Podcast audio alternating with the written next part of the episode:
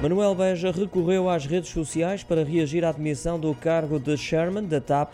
Através de uma mensagem publicada, garanta que tudo fez para evitar, na altura, a saída de Alexandre Reis, mas sem sucesso. Assegura ainda que, ao dar luz verde à saída da ex-administradora, limitou-se apenas a cumprir com as suas funções, depois dessa decisão ter sido tomada legitimamente por parte do acionista e segundo a instrução da tutela. Reforça assim que agiu de boa fé ao longo de todo um processo marcado por vários erros, admite ainda Manuel Beja, que refletem, segundo o ex-chairman da TAP, que passo a citar, problemas de governança na empresa.